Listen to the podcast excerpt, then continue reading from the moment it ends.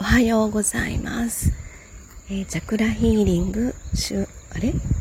チャクラヒーリング、風のように、水のように、えー、周波数音楽作家、セラピストのエリスでございます。えー、なんと、朝の散歩、散歩収録です。えー、三日坊主はとりあえずクリアできました。え夏至の1日前からですね、4日、え、連続であの朝のねお散歩収録をやっています、え久しぶりに今日は太陽が出ててすごく風が心地いいなという感じで歩いております、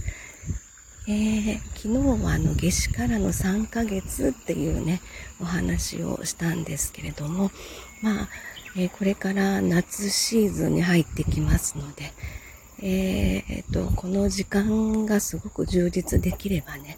え自分は夏生まれですのでなんかいいなと思って漠然とですけどもこの朝の時間大事にしたいなというふうに思っています。で今日の、え気づきというのか、えその日に昨日と同じコースを歩いてたとしてもですね自分がその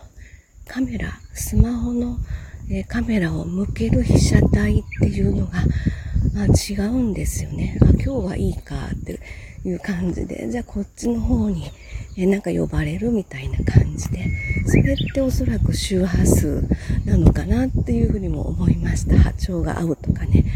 えー、そういうところになるんだろうなって。で、周波数音楽家の私としてはですね、そこではたと気づくわけですよね。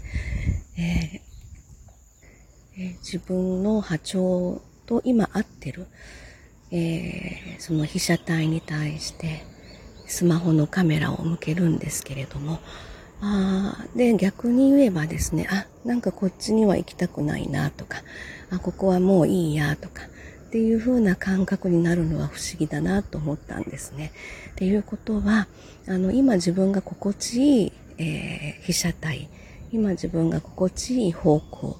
で場所とか、そういうのがおそらく周波数、そこの周波数と共鳴してるんだろうなって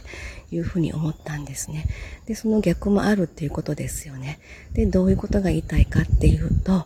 えー、やっぱりその、私が周波数音楽作家ということで、特定の周波数に意識をして音楽を作ってるっていうのはそこなんですよね。今日この曲がすごく自分の中で響くとか、その逆もありますよね。この曲は今日はなんか聴きたくないなって、ちょっと耳が痛いなっていう風な感じがするときはですね、えー、その曲が逆に今必要な周波数になってるんじゃないかなっていう、そんな朝の気づき、